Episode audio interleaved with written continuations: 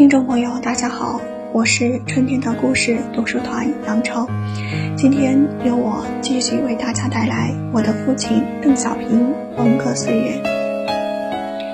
八月五日，为庆祝毛泽东炮打司令部的大字报发表一周年，谢富治和戚本禹到旧热火线进行煽动，建议造反派在天安门广场召开百万人的声讨批判大会。同一时间，在党中央和国务院所在地中南海，分别在驻地组织刘少奇、邓小平、陶铸夫妇进行批斗。三十多年后的今天，我仍十分清晰地记得当时情景。造反派事先通知要进行批斗，我们全家也有准备。妈妈叫我们在家的孩子们，不管发生什么情况，无论如何也要出来。中南海的造反派冲进家后，从屋里把父母押出来，由造反派团团围在院子中间，一些造反派上前将父母的头强行按下，让他们弯腰低头认罪。一阵震耳欲聋的大闹口号后，造反派们气势汹汹、连喊带叫的批判了一遍，然后便七嘴八舌、乱糟糟的进行质问。我清楚记得，一个从上海调来的中排秘书级的女造反派，喊叫声音特别尖锐，特别刺耳。母亲的眼睛被造反派给拉掉了，她低着头想看一下父亲，都看不清。父亲耳聋又弯着腰，根本听不清那些吼叫，因此也无从回答。他刚刚练起了几句。还未说完，便被粗暴地打断。造反派说他态度不好，负隅顽抗，接着便又是一阵顽皮乱吼。造反派还在院内加上喇叭，把同时在天安门广场进行的批判大会实况放给他们听。妈妈不让我们出来，我和两个姐姐在屋里紧紧地拉上窗帘。姐姐们听着批斗的吼叫，心都提到了嗓子眼。他们怎么也不忍去看父母被斗的惨状，而我则站在桌上，从窗帘缝里一直看着。我说我要看，要看到底，而且我要把这一切都记在心里。批斗结束后，母亲扶着父亲走回屋里，看到父亲脸色苍白，赶紧倒水给他喝。再扶着他躺下休息，这一天就这样在吵闹和混乱之中结束了。事后我们听说，这次批斗刘东涛对邓还是最文明的，对于刘和涛则残酷得多，特别对刘少奇进行了残酷的人生摧残。批斗吵架后，父亲算是真正意义上的被彻底打倒了。在中南海。父母亲也处于软禁状态。我们几个孩子还可以住在家里，但不准到父母住的北方。不过院子里没有金主造反派，所以我们还是经常悄悄的去父母那里。受到批斗过后，父亲沉默无言，没有笑容，但也没有暴露出过分的激动和绝望。在父亲镇定情绪的影响下，我们全家人的心情也并没有低落不堪，只是更少出去，尽量多的待在家里。要知道，文革中在社会上，在我们所认识的人中，境遇比我们糟、情况比我们惨的实在太多了。见怪不怪，想不起来我们没有什么好抱怨的。在这期间，在我们最困难的时候。有一件事让我们全家人永远难忘。我们的家在怀仁堂旁边一个小胡同，从南到北前后四个院子：一院李富春，二院谭震林，三院邓小平，四院陈毅。原本四个副总理，四户人家，大人们既是老战友，又是老同志，关系亲密。小孩子们更是从小一起长大。像兄弟姐妹一样相处甚欢。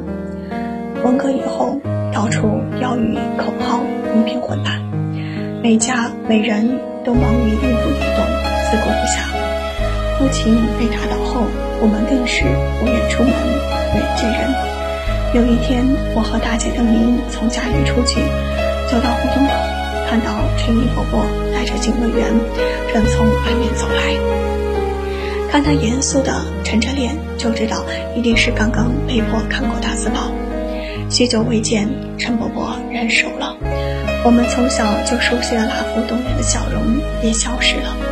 只是他的腰板还是挺得那样的直。我们知道，在二月逆流中，陈伯伯也挨了批判。为了不再连累他，我们自动靠在一边。不想他一眼看见我们，脸色一变，眉头一扬，老远的几步就跨了过来。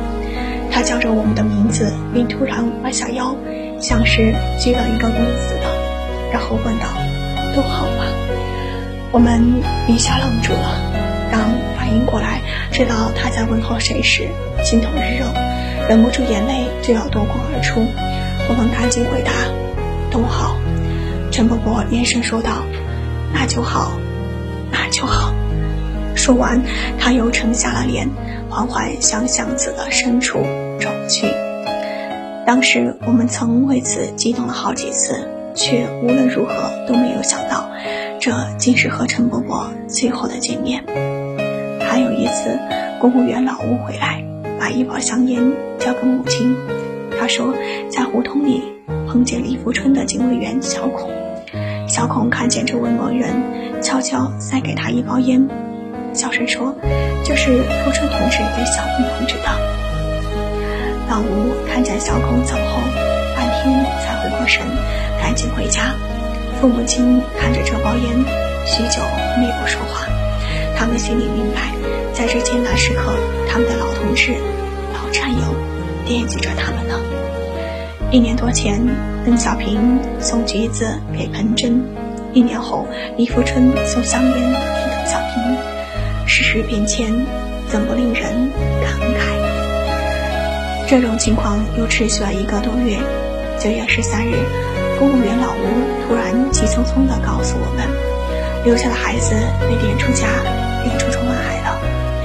刘家三个念中学的大一点的孩子，一人只让带一个盖卷，一辆自行车，给强行送到各自学校去了。小的一个上小学的，交给带他的阿姨，也被强行撵出家门。老吴焦急地告诉我们：“你们也要有准备呀。”这时家里只有邓兰和我，我们跟妈妈商量，无论如何不能像刘家的孩子那样被撵走，要走也要有个去处。我们家还有一个老奶奶，即使我们能去学校，奶奶怎么办？奶奶解放后一直住在我们家十几年了，这么大年纪，总不能让她无家可归吧？刘家的孩子比我们家的小，就这样被人赶走了。太惨了，我们不能像他们一样，我们的命运绝不能让人摆布。上能听的之后，我们也是铁了心了。不久，造反派和中办的人真的来了，凶神恶煞的命令我们回学校去，命令我的奶奶回老家去，而且两小时之内必须滚出中南海。父亲被软禁，不能出来。我们姐妹二人对着造反派申辩起来，说要走可以，但必须给我们找一个住的地方。我们坚决不去学校，奶奶也不能回老家乡下，那里根本没有亲人了。难道要她去死吗？除非你们用绳子把我们绑走，否则我们绝不走。造反派吼，我们也吼；造反派凶，我们也绝不示弱。我们狠下心来，跟他们大声喊着，控制不住的眼泪一串串的顺着脸颊往下流。那些造反派见我们这个样子，没办法，只好暂且走了。他们走后，我们放声大哭了一场。自从父亲被批判以来，一直到今天，所有的委屈、所有的愤怒和即将与父母分离的悲伤，像洪水一样，再也禁止不住。一股脑的倾泻下来，知道逃脱不了被赶走的命运，我们把大姐从学校叫回来，赶紧一起收拾东西。我们在西屋忙着收拾，妈妈在北屋也忙着扫。我们在屋子的拐角的地方偷偷交接，妈妈找到一件，交给我们一件。她和父亲想让我们把能带走的东西全部带走。最终我们胜利了。过了几天，造反派通知我们，给我们在中南海找了两间房子，但要在两小时之内立即从这里滚出去。临走的时候，我们分别悄悄地走到父母住的北屋和他们告别。妈妈趁我们去时，从她的屋里赶紧再拿出一些东西交给我们。妈妈的眼里含着泪水，从她手中接过东西时，我看到她的手烫烫的。爸爸正好在房后的走廊里，我走过去，匆匆地亲了他一下，又匆匆走了。爸爸最爱我们这些孩子的。我不敢再多看他一眼。我知道，虽然他从来坚强，从来遇险不惊，从来喜怒不形于色，但是与朝夕相处的儿女们分别，也许从此再也不能相见。对于他来说，这是最大的伤害。政治上的遭遇再险恶也打不倒他，亲人的生死离别却是他最难于接受的。